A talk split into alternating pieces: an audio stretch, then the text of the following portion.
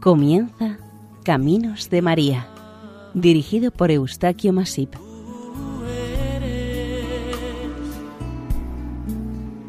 Entre todas las mujeres.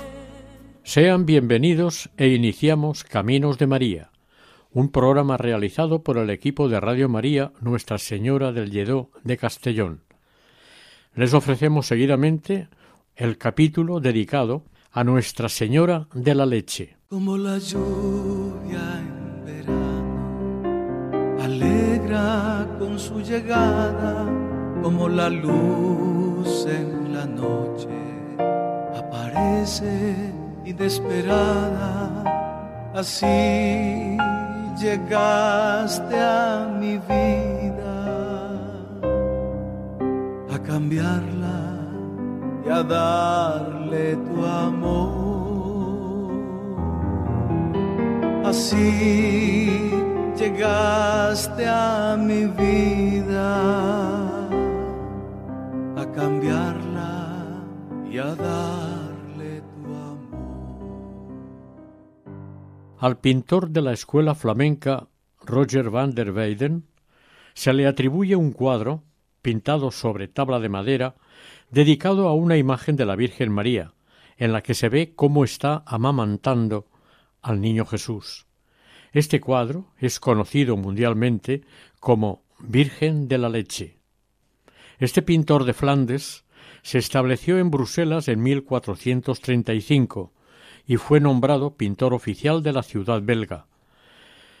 Su fama traspasó Flandes y recibió encargos de Italia, Saboya, Alemania y España. Otros pintores de fama universal también dedicaron alguno de sus lienzos a esta advocación de la Virgen María. Los nombres por los que se la conoce, aparte de Virgen de la Leche, también son del Buen Parto, de Belén, de la Buena Leche, Virgen Nutricia o Nodriza, del Reposo, del Buen Reposo y Virgen de la Gruta de la Leche. Este último nombre es realmente como debería llamarse esta advocación mariana.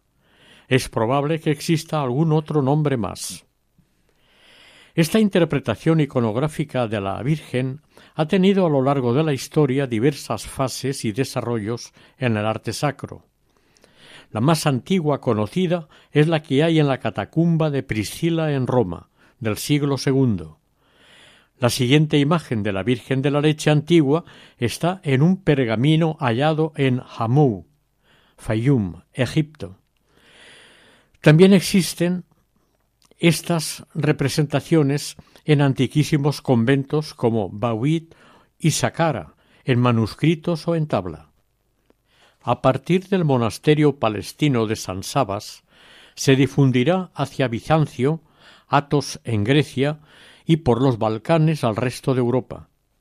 El Papa Gregorio el Magno, a principios del siglo VII, cita esta representación mariana después de verlo en un mosaico en la fachada de la Basílica de Santa María en el Trastevere romano.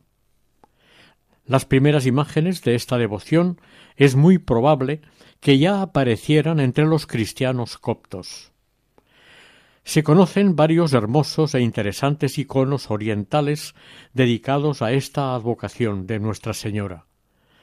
Quienes investigan e interpretan los temas de religión opinan que esta imagen es el resultado del sincretismo de la diosa madre, sobre todo se refieren a Isis, amamantando a su hijo Horus. En los grandes museos de civilización cristiana se presentan ejemplos de pinturas e imágenes que representan a Nuestra Señora de la Leche y del Buen Parto, prueba de que, desde el ámbito artístico, también interesó esta temática en las civilizaciones, en todos los estilos y a través de los siglos.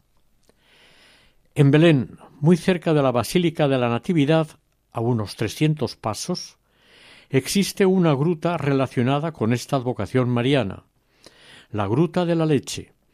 Naturalmente, hay una tradición secular que cuenta que la Virgen con el niño y San José se refugiaron en la gruta para amamantar al niño Jesús porque lloraba de hambre.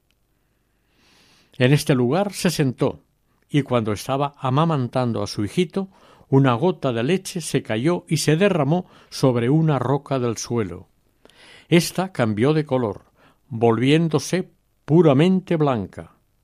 Esta circunstancia hizo que la roca fuese considerada una reliquia durante los primeros siglos.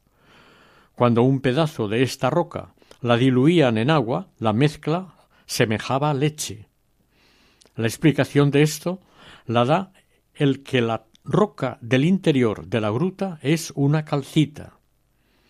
El santuario levantado en este lugar ha sido tradicionalmente visitado por las mujeres que le piden a Nuestra Señora les mejore la calidad de la leche que dan o han de dar a sus hijos. A los recién nacidos se les daba para beber leche mezclada con miel que, en las primitivas iglesias de Egipto, Roma y el norte de África, era bendecida solemnemente en las vigilias de Pascua y de Pentecostés. Esta mezcla de leche y miel es un símbolo de la unión de las dos naturalezas, divina y humana, en la persona de Cristo. Aunque esta costumbre de la bendición de la leche y miel arrancó a principios con fuerza, con el paso del tiempo se abandonó y se limitó a ser una representación artística. La Gruta de la Leche tiene el techo muy irregular en muchas partes y alberga un altar y un icono de Nuestra Señora. Son muchas las representaciones en iconos, pinturas o tallas que se hallan en esta capilla sobre la Virgen María y Jesús Niño. Estos últimos años ha sido masivamente renovada. Con una curiosidad las grutas que abundan en esta zona de Belén son rojizas o marrones. La única blanca en su interior es la gruta de la leche. Cuando este estilo pictórico oriental pasó a la península itálica cruzando el Adriático, con los pintores italianos llegó más fácilmente al resto europeo. En la realización de estas imágenes marianas, los pintores italianos estuvieron más cercanos del estilo e influencia bizantina, sobre todo en la costa del Adriático. En la corona de Aragón, los afamados pintores del siglo XIV, Llorens de Zaragoza y Jaume Serra, trabajaron esta devoción a la Virgen de la Leche con numerosas obras pictóricas repartidas por España y Europa. Sus obras se iniciaron especialmente en muchas iglesias de Aragón y Cataluña. Las nuevas tendencias artísticas entraban en la península, en ese momento pertenecientes al gótico, por los Pirineos. Muchos artistas entendieron el carácter catequético de las imágenes, y es lo que plasmaron en sus pinturas. Una tabla muy conocida y visitada de Jaume Serra es la Virgen de Tobet, expuesta en el Museo del Prado, en la que aparece Enrique II de Trastamara. Llorens de Zaragoza fue el pintor real de la corte con Pedro III, el ceremonioso. A este artista se debe una incomparable Virgen de la Leche. Estas imágenes muestran la ternura maternal que vierte la madre sobre su amantísimo hijo.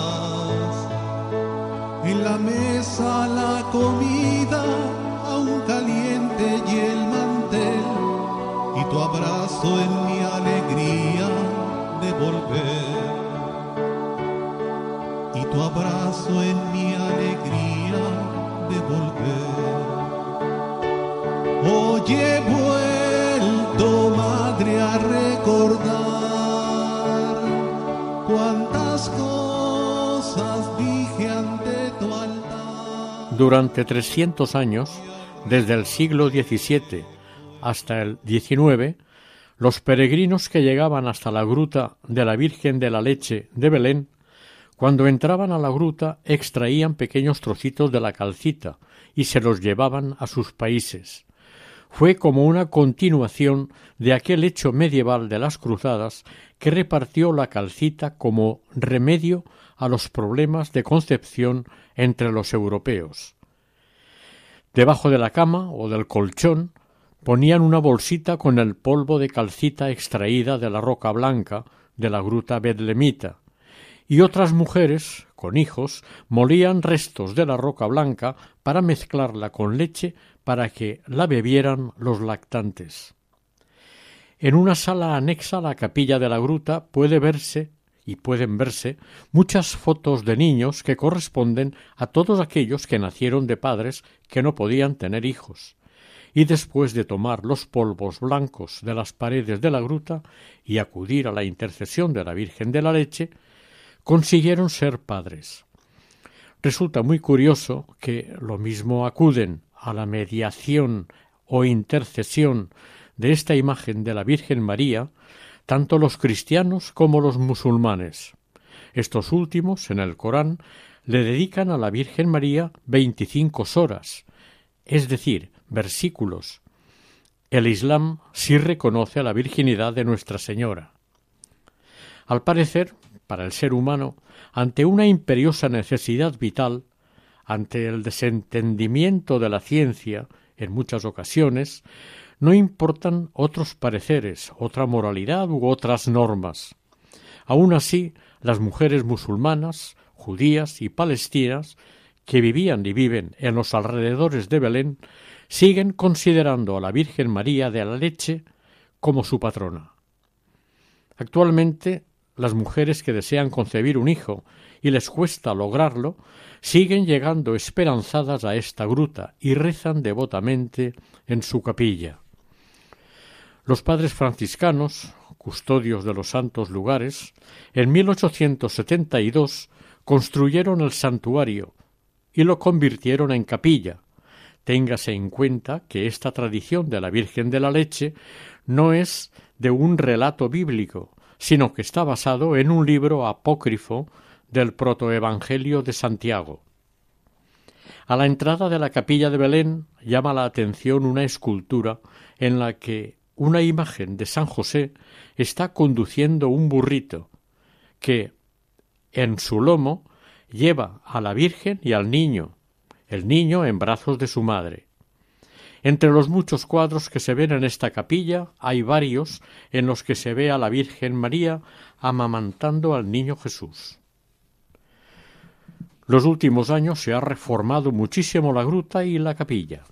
Las paredes y el techo de esta gruta son blancos y unas gruesas columnas parecen sostener el rústico techo de la gruta. Dentro de esta piadosa tradición también se cuenta que en esta misma gruta se refugió la Sagrada Familia cuando fue perseguida por los soldados del malvado Herodes en el penoso episodio de los santos inocentes. Ciertamente la Virgen María y Santísima Madre del Niño Jesús estuvo criándolo y alimentándolo amorosamente durante largos meses, pendiente siempre de aquel cuerpecito desde el punto de vista de lo que es la debilidad humana. El ejemplo dado por la Virgen de tan dulce atención hacia su sacratísimo Hijo ha servido siempre como inspiración y emulación, siglo tras siglo, a las madres cristianas. En las catacumbas de Roma se descubrieron pinturas murales del siglo II mostrándonos cómo la Virgen María amamantaba a su Hijo, el Niño Dios. Galactotrufusa, o Virgen de la Leche, es el nombre que se le daba a las imágenes e iconos que representaban a la Virgen de la Leche en el arte bizantino, también acompañado generalmente con el título de Panagia, que significa Santísima, Eleusa, ternura, o Teotocos, Madre de Dios. En el monasterio Chelendaru del Monte Athos, en Grecia, en los siglos XI y XII, fue venerada una panagia galactotrufusa, que es decir, una Santísima Virgen de la Leche. A la ciudad siria de Saidnaya, cerca de Damasco, en el siglo XI llegó un icono mariano procedente de Constantinopla que se ha ido conservando a través de los años y actualmente desaparecida. No se sabe ciertamente si era una tabla pintada o una talla de madera.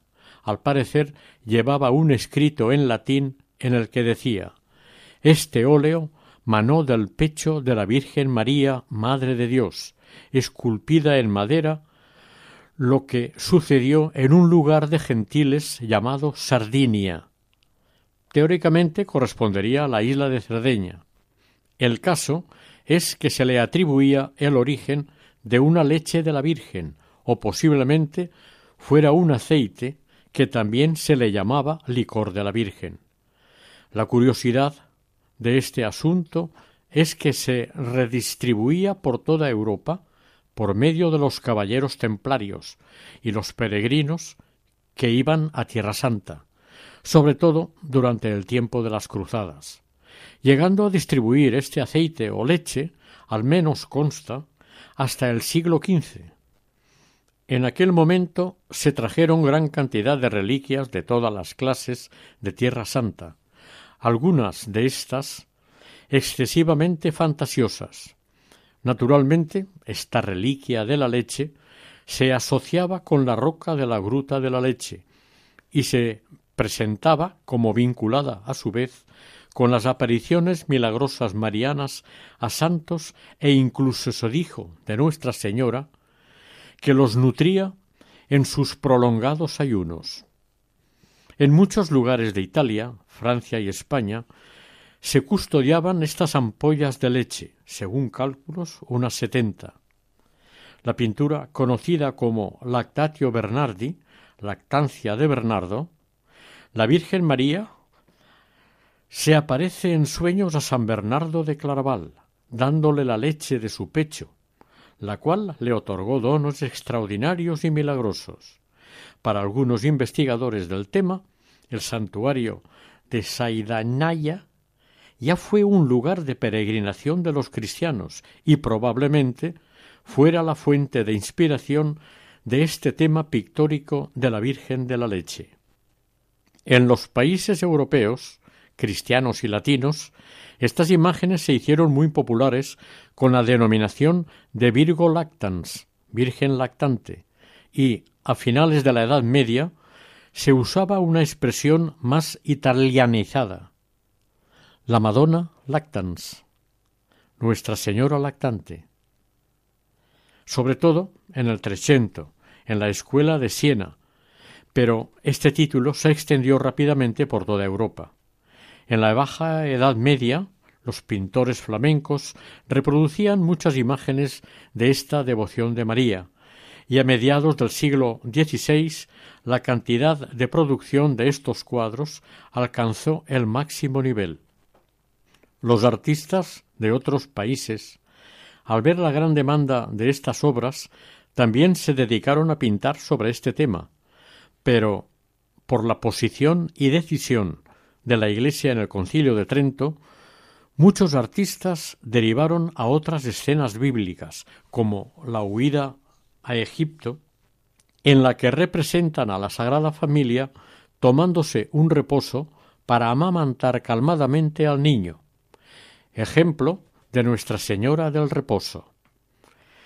La Sagrada Familia trabajando en el taller de San José, estando presentes el niño y la Virgen, la presentación en el templo, etc., en la que representan a la Sagrada Familia tomándose un reposo para amamantar calmadamente al niño, ejemplo de Nuestra Señora del Reposo. La Sagrada Familia trabajando en el taller de San José, estando presentes el niño y la Virgen, la presentación en el templo, etc. La Iglesia del Concilio Tridentino prohibió o vetó que los pintores reflejasen en sus obras el pecho desnudo de Nuestra Señora.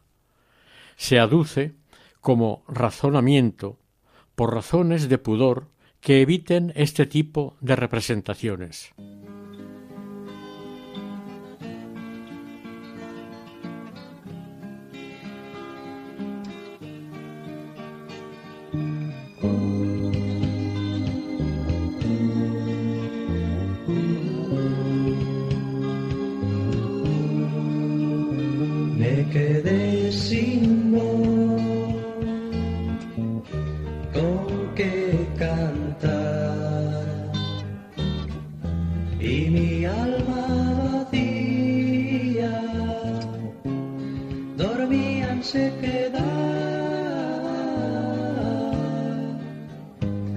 y per a mi, me pondré en sus manos.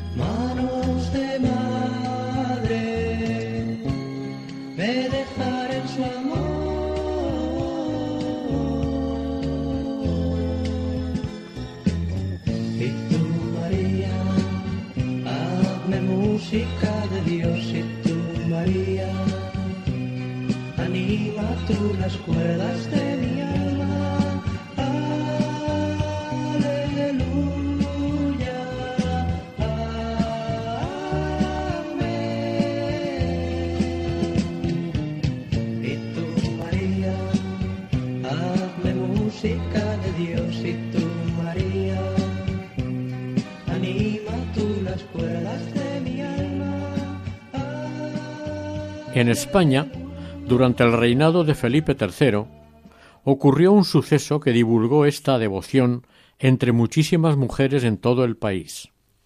En Madrid se rescató una imagen de la Virgen de la Leche que había caído en manos sacrílegas y, una vez rescatada, fue expuesta en el domicilio de un matrimonio muy piadoso.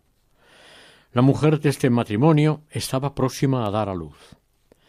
La situación de la madre y del niño era muy complicada y peligrosa. Parecía que no iban a sobrevivir de este desafortunado parto. El apenado esposo dirigió instintivamente a Nuestra Señora de la Leche sus ruegos y oraciones. Estos fueron escuchados por ella, y el parto acabó felizmente.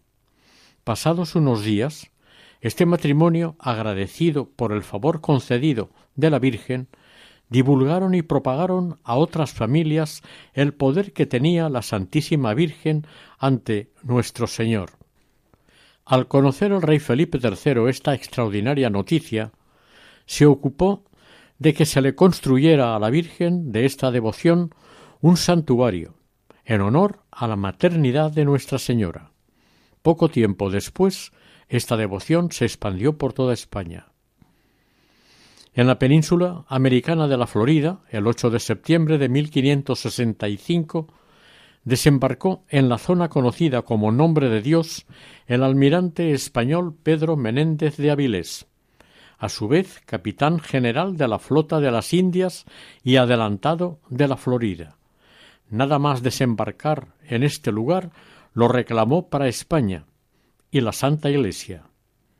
El capellán de la expedición, llegado a tierra, el padre Francisco López de Mendoza, lo redactó en su diario y nos lo relata así. El general desembarcó con muchas banderas desplegadas al sonido de trompetas y al saludo de la artillería ya que no había podido desembarcar la noche anterior. Tomé la cruz y fui a recibirlo, cantando el Te Deum. El general, seguido de todos los que le acompañaban, marchó hasta la cruz, se arrodilló y la besó. Un gran número de indios presentes observaron el proceso desarrollado e imitaron todo lo que vieron. El almirante Menéndez llamó a este lugar Nombre de Dios y se lo encargó al padre Francisco López, de la misión. De esta manera se convirtió en el primer párroco cristiano católico de San Agustín y de todos los Estados Unidos. Aquí se celebró la primera misa en América, y desde aquí los misioneros evangelizaron a los indios y con el tiempo establecieron unas doscientas misiones. El territorio que abarcaba esta misión llegaba desde el Océano Atlántico por el este, por el norte hasta la bahía de Chesapeake, al sur hasta Miami y al oeste hasta Pensacola. La última misión se inició por petición de los indios nativos, enviando una representación de ellos caminando hasta llegar a San Agustín, y aquí pidieron misioneros a la autoridad eclesial, para mandarlos en misión a sus poblados de más al oeste. Actualmente, en esta zona de la Florida, aún se venera esta advocación mariana, y una hermosa imagen de Nuestra Señora amamantando a su Hijo nuestro Señor, tallada en Italia, se conserva en la capilla y evoca una profunda presencia española en esta península norteamericana, a pesar del interés del gobierno de la Casa Blanca, que omite frecuentemente la hispanidad de la Florida. Aquella imagen original se ha ido reemplazando en varias ocasiones, pero las madres de familia siempre han venido a ella a pedirle su intercesión con el fin de lograr un buen parto. Hoy en día este santuario es lugar de peregrinación para que la Madre de Dios interceda, a fin de evitar el aborto libre.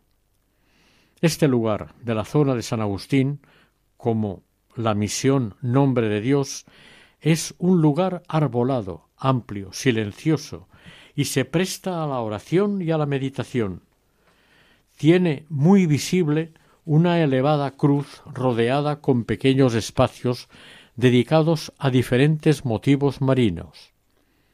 Está considerado como el lugar más santo de América. El obispo de San Agustín, en una de sus cartas pastorales, declaró El tema de la Epifanía se renueva cada vez que los fieles vienen al santuario a adorar al niño en manos de su madre. En el año 1620, los colonos españoles establecidos en América del Norte edificaron el primer santuario dedicado a la Madre de Dios lactante, en señal de amor y de respeto. Fue el primer santuario dedicado a la Virgen Nuestra Señora en lo que hoy en día son los Estados Unidos. Aquella fue una capilla humilde, lo mismo que otras edificadas más tarde. La mayoría quedaron destruidas por la artillería en los primeros días de la colonia y más tarde arrasadas por los violentos huracanes del Golfo. La capilla actual se edificó en 1915 y en ella está expuesta una imagen muy sencilla de la Virgen de la Leche. En 1763 España cedió la península de la Florida a la Gran Bretaña a cambio de La Habana. Entonces la imagen que sustituyó a la destruida por los ingleses salió hacia Cuba, y una vez en esta isla se popularizó su culto entre sus habitantes. Alguien pintó muy detalladamente un lienzo de la Virgen de la Leche antes de que desapareciera la segunda imagen. Esto permitió realizar nuevas imágenes copiando de este retrato providencial. El culto a María Lactans en La Habana se prolongó hasta muy avanzado el siglo XIX. Esta devoción a la Virgen se difundió por toda América, estando considerada una devoción muy popular. Pero no se considera decorosa la postura de la imagen de la Virgen, por lo que la Iglesia solamente permite las imágenes en las que el niño Jesús está mamando, y no en las que juguetea con el pecho materno. Primero San Bernardino de Siena, en el siglo XIII, y tres siglos después Calvino, estuvieron oponiéndose y condenando estas prácticas comerciales de la leche y del tráfico de algo tan sobrenatural como la leche de la Virgen María. En sus sermones alertaban de las supersticiones, de las falsas reliquias y de su malvado comercio.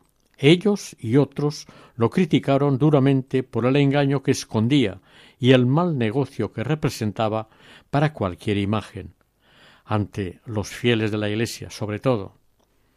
Se comerciaba con aquel polvillo blanco que disolvían en agua y mezclaban con los alimentos, y no lo hacían solamente los cristianos, los musulmanes también lo tomaban.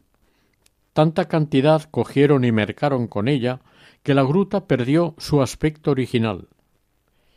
Esta costumbre continúa realizándose y también llegó hasta las mujeres turcas. Afortunadamente, la ciencia ha logrado desmentir muchas de aquellas creencias y muchas reliquias expuestas públicamente fueron retiradas, pero en algunos lugares aún se sigue conservando esta antigua costumbre.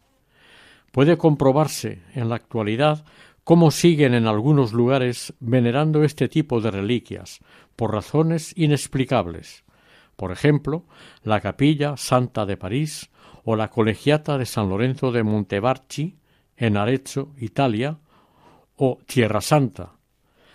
La de la Santa Capilla de París fue un regalo del rey Luis IX al conde de Montevarchi, por su ayuda a vencer a los güelfos en Benevento en 1266. El rey francés compró esta reliquia junto con la corona de espinas al rey de Bizancio Balduino I, después de la Cuarta Cruzada.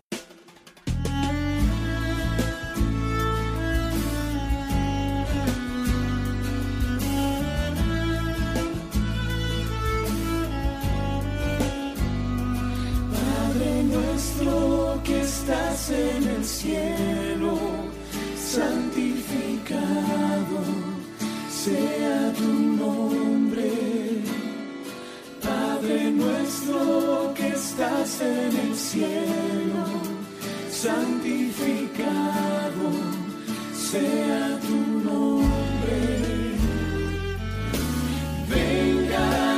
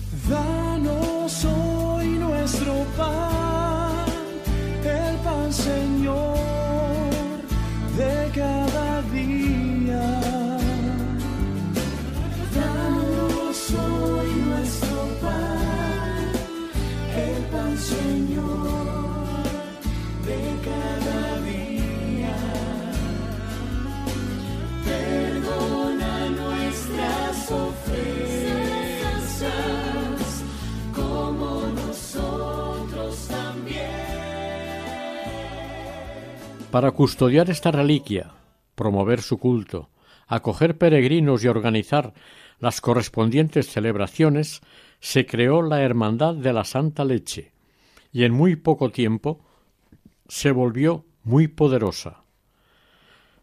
La primera semana de septiembre organizaba anualmente la fiesta de la Sagrada Leche de la Virgen María. A finales del siglo XVIII, por decreto, fue disuelta la hermandad y todas las compañías u órdenes religiosas. En la actualidad, en Arezzo, a esta fiesta se le da el nombre de Fiesta del Perdón, y la reliquia de la leche de la Virgen sigue saliendo en procesión. En la abadía de Hebrón, Francia, el culto que se le rinde a una reliquia de esta advocación da a entender que estas reliquias no llegaron a Europa únicamente por las cruzadas. Es más, algunas llegaron mucho antes. Existe una leyenda que cuenta cómo un peregrino francés en el siglo VII fue a Tierra Santa para venerar los santos lugares. El peregrino fue capturado por un sarraceno que le obligó a permanecer a su servicio durante quince años. Al final de estos años, además de liberarlo, le regaló un frasquito con la leche de la Virgen María. El peregrino regresó a Francia y cuando estuvo en el bosque cercano a la localidad de Hebrón, se puso a dormir junto a un espino blanco, colgando en sus ramas más altas el zurrón que contenía el frasquito de la leche dentro del mismo. Al despertar se asombró de lo mucho que había crecido el espino esa noche. En las ramas más altas había quedado colgado el zurrón, y no podía alcanzarlo. Primero intentó cortar el espino, pero fue inútil. No pudo de ninguna manera. Pensó que el único que podría salvar esta situación era el obispo. Este pidió el auxilio del cielo, y el árbol retornó a su tamaño natural. De esta manera el peregrino pudo recobrar la reliquia del zurrón.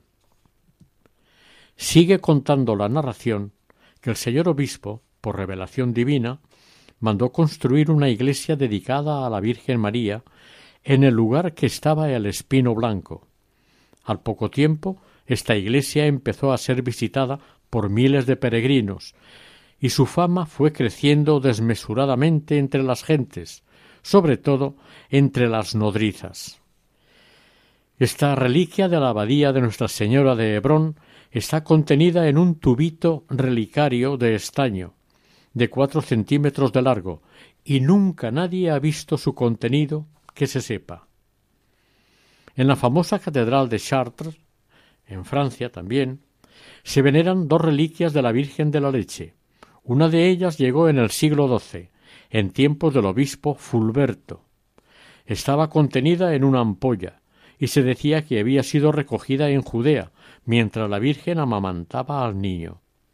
La otra tiene un origen más milagroso, si cabe, y detallada. Fulberto padecía una enfermedad incurable que le quemaba la boca, en especial la garganta y la lengua. Un día, por la noche, se le apareció la Virgen y le vertió un poquito de su leche en la boca del obispo, y éste sanó de inmediato. El resto de la leche que cayó sobre sus mejillas fue recogida en una ampolla y custodiada en el tesoro de la catedral junto a la anterior. A partir de este momento, esta reliquia les resolvió muchos problemas de esterilidad y de falta de leche en las madres nodrizas o lactantes. Los padres franciscanos custodian la gruta de la leche.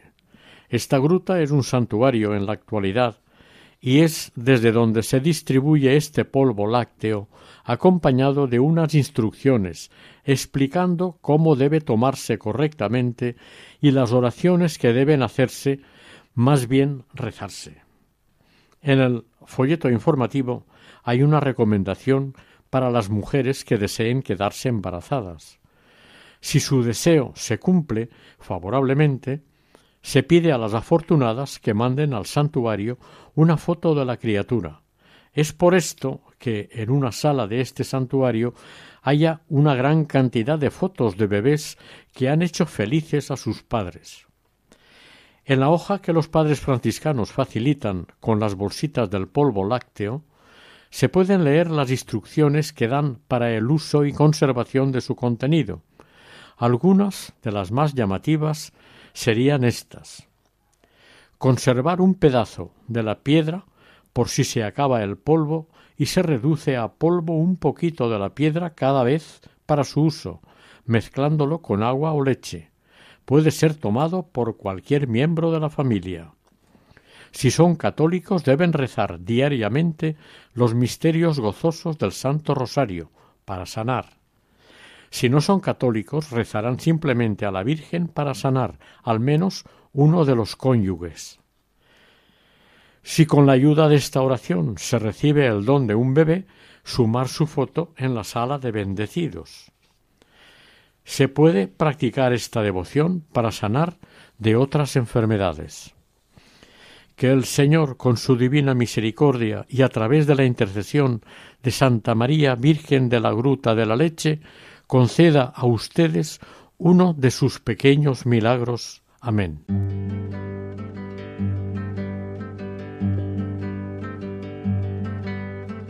Ten calma contigo mismo y mira dónde vas.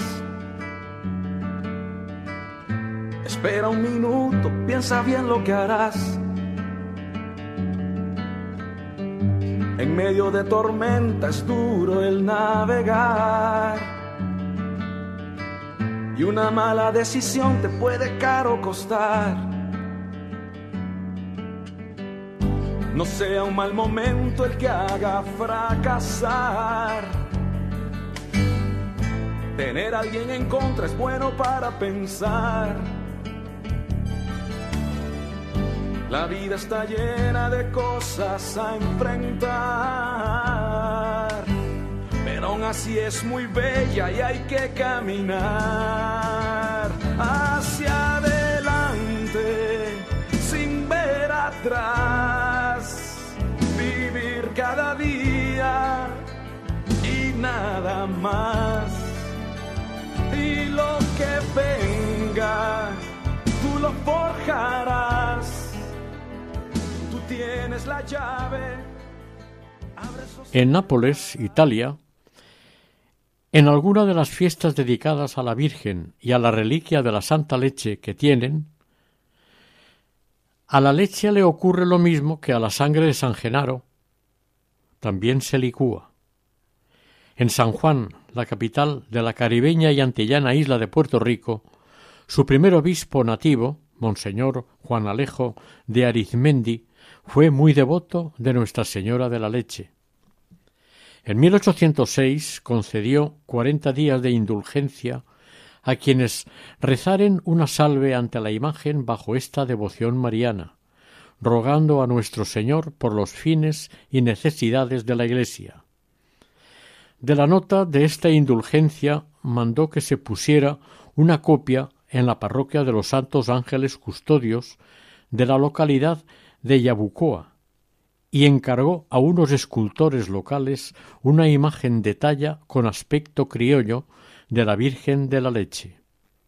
Esta talla, en la actualidad está presidiendo el altar mayor de la parroquia de San Isidro Labrador de la población de Sábana Grande.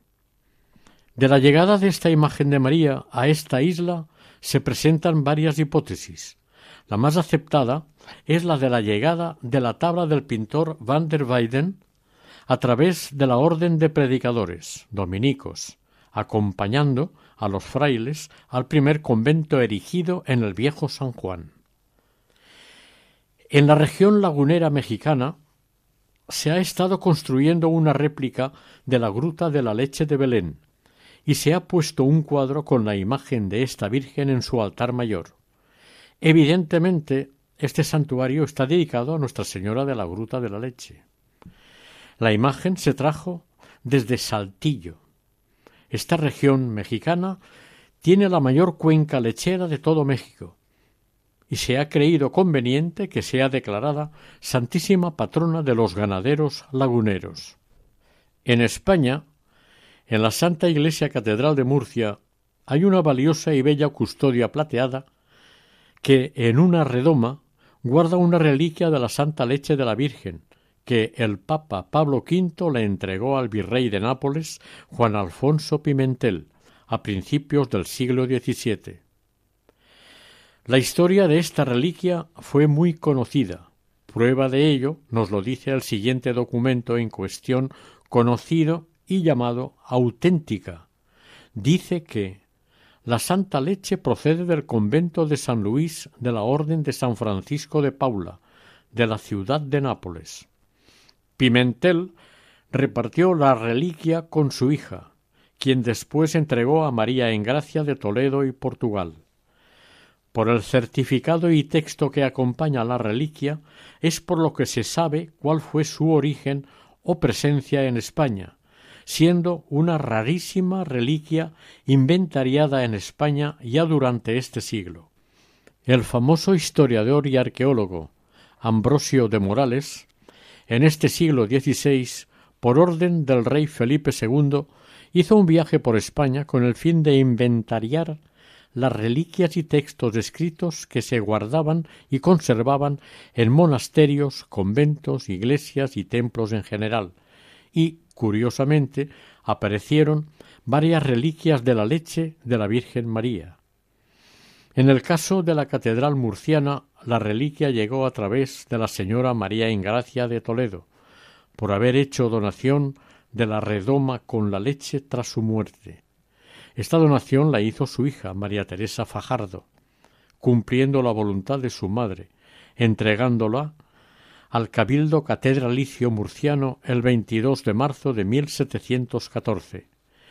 La reliquia debía ser custodiada en la capilla familiar de la catedral. También se recibió en esta catedral un cáliz, un crucifijo y cuatro candelabros de plata para acompañar adecuadamente a la reliquia de la Santísima Leche y doscientos ducados para que se hiciera una urna que protegiera la reliquia. La llegada a la ciudad de esta reliquia fue motivo de un gran recibimiento entre los feligreses murcianos. A la procesión general asistieron todas las autoridades, el clero parroquial, las órdenes religiosas, cofradías y gremios, y todo el recorrido procesional estuvo adornado con colgaduras, guirnaldas y altares. Al bullicio de los fieles asistentes se añadía el repique y volteo de campanas, los cohetes y fuegos artificiales de color. La reliquia fue trasladada desde el monasterio de los Jerónimos hasta el convento de las Clarisas. Al día siguiente, la procesión, con la reliquia, recorrió las calles de la capital de la huerta, hasta llegar a la catedral. Y aquí, en el templo catedralicio, quedó desde entonces hasta la fecha de hoy.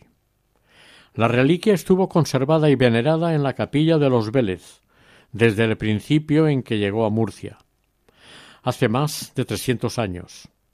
Siempre ha sido muy visitada por sus devotos, sobre todo por jóvenes mujeres.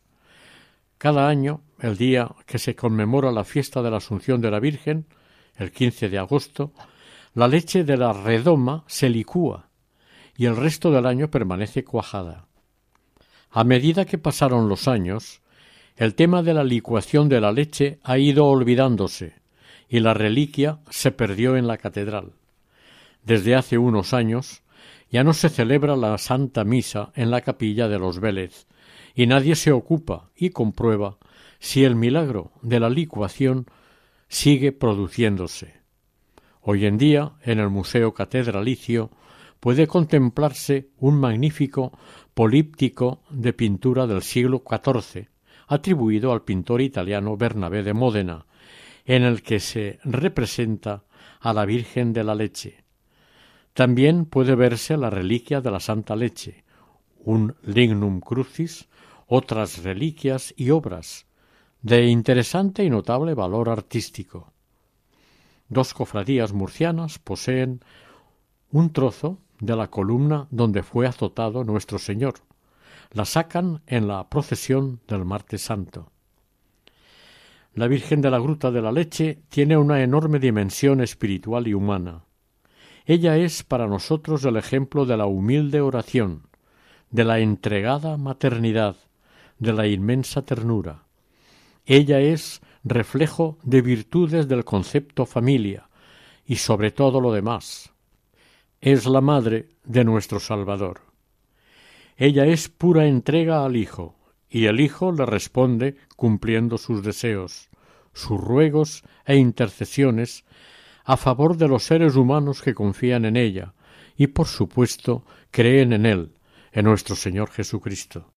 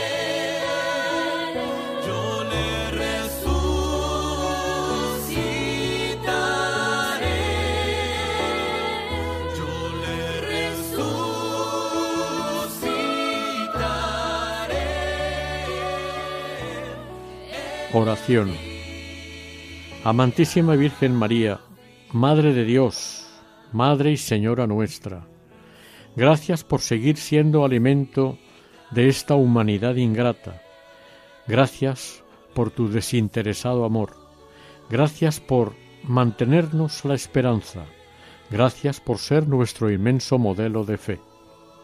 Te pedimos, como siempre, Señora, tu intercesión ante el Padre, para que conceda o aumente a vuestros hijos terrenos la luz de la verdad, la ilusión de la esperanza y que el amor, la caridad, sea nuestra enseña. Así sea.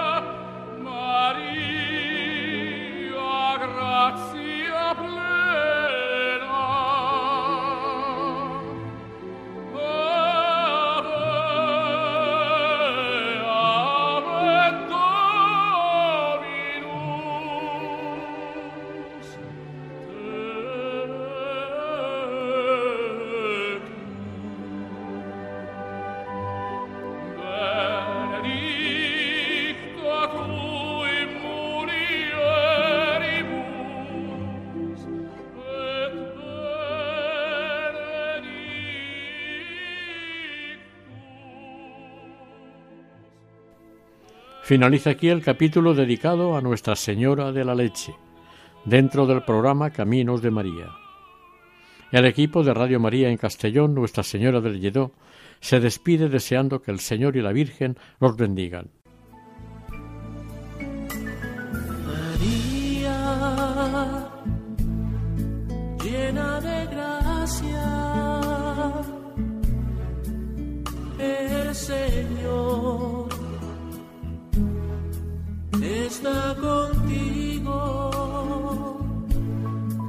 Han escuchado en Radio María Caminos de María, dirigido por Eustaquio Masip.